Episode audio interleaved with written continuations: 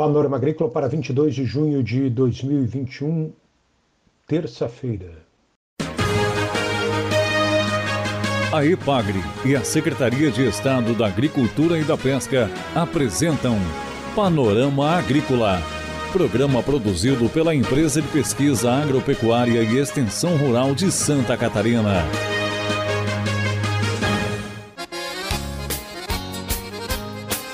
Terça-feira de lua crescente, no ar o Panorama Agrícola de 22 de junho. Um abraço para você do Mauro Moider e do Eduardo Maier. O ditado de hoje é: Galo que não canta, algo tem na garganta. Acompanhe nesta terça-feira aqui no Panorama Agrícola. Sistema Silvi Pastoril. Pesquisa da IPAGRE no oeste do estado de Santa Catarina mostra vantagens em melhorar o ambiente para os animais. Ouça o Panorama Agrícola em Spotify, SoundCloud e Epagremob. Dica do dia. A recuperação das matas ciliares deve ser a ação mais eficaz e duradoura para você combater o borrachudo na sua comunidade. Mata ciliar degradada descarga de efluentes orgânicos e deposição de lixo aumentam a proliferação do borrachudo.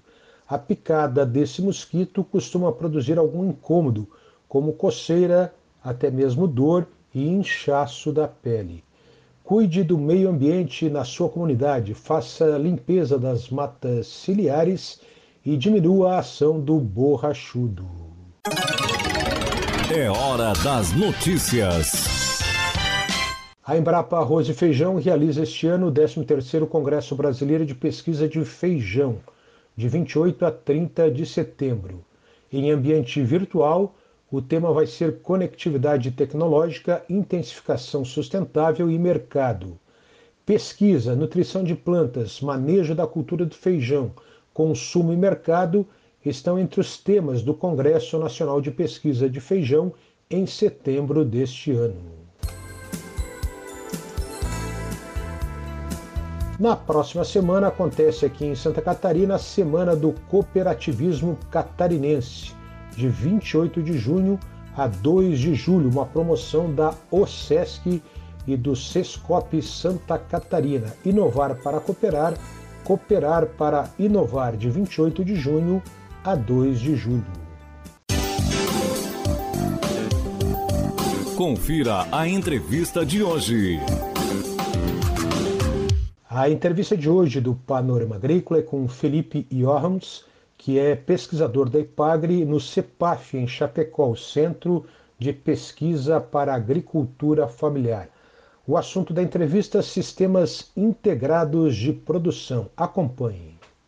Olá, aqui quem fala é Felipe Johannes, sou pesquisador da IPAGRE aqui em Chapecó e venho dar uma conversada com vocês a respeito de sistemas integrados de produção.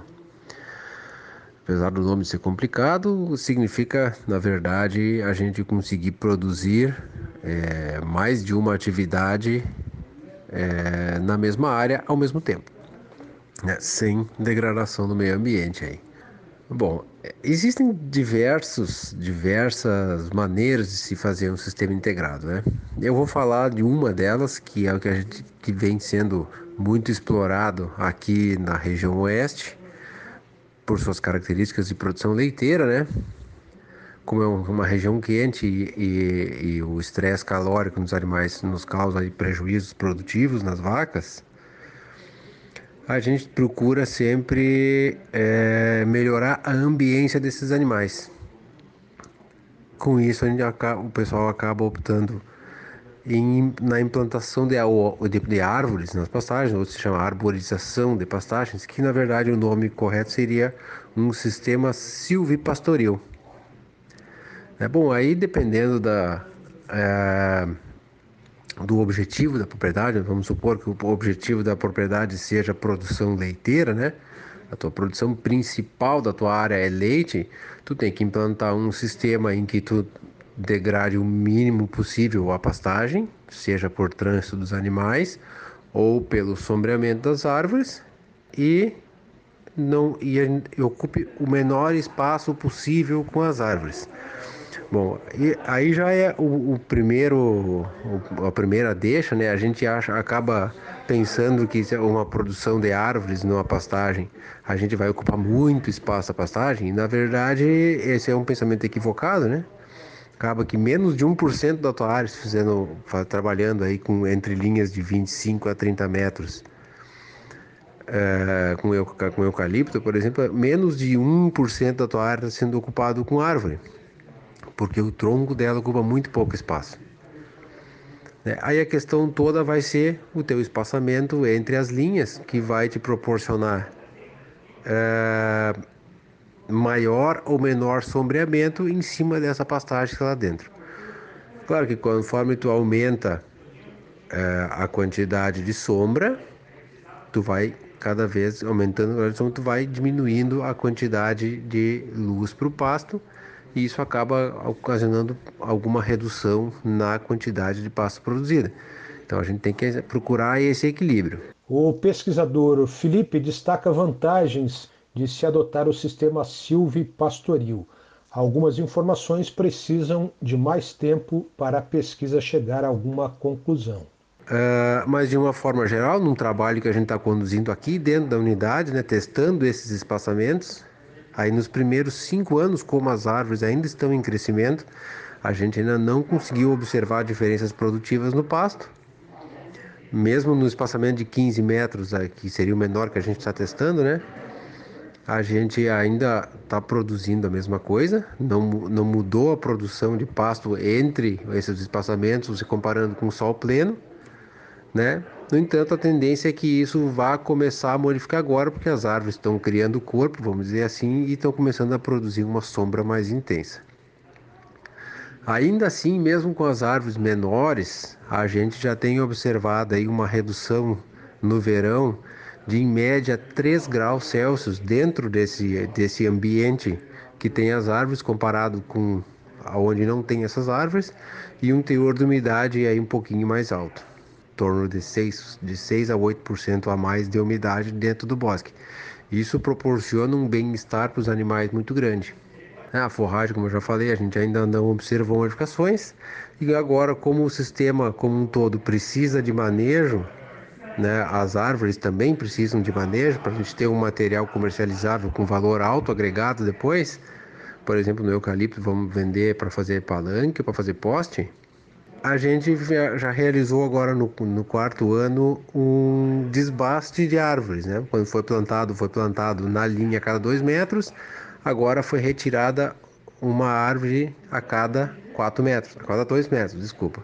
Então fica uma árvore, sai uma, fica uma, sai outra.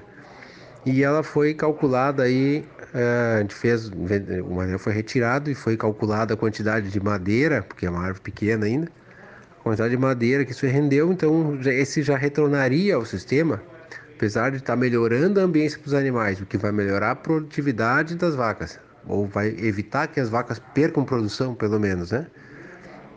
Voltou agora com a venda desse material para lenha, voltou em torno de R$ 1.800 por hectare, que é uma coisa que na verdade é uma renda extra na propriedade, né? Então a tendência agora é, a gente vai vai continuar avaliando, né? Com, a, com o aumento da intensificação das sombras para ver o quanto que a gente vai deixar de produzir de forragem em cada sistema. E assim, a gente tem hipotetizado de que entre 25 e 30 metros para mais a gente consiga ter uma redução boa de temperatura, a gente consiga ter uma manutenção alta de umidade no solo, o que é muito importante para a produção forrageira ou para alguma outra cultura que ele vai botar lá dentro melhorando a bem dos animais e sem, sem perder produção de forragem. Esse o pesquisador do Centro de Pesquisa para Agricultura Familiar da IPAGRE em Chapecó, Felipe Orms, em entrevista aqui ao Panorama Agrícola sobre o sistema silvipastoril.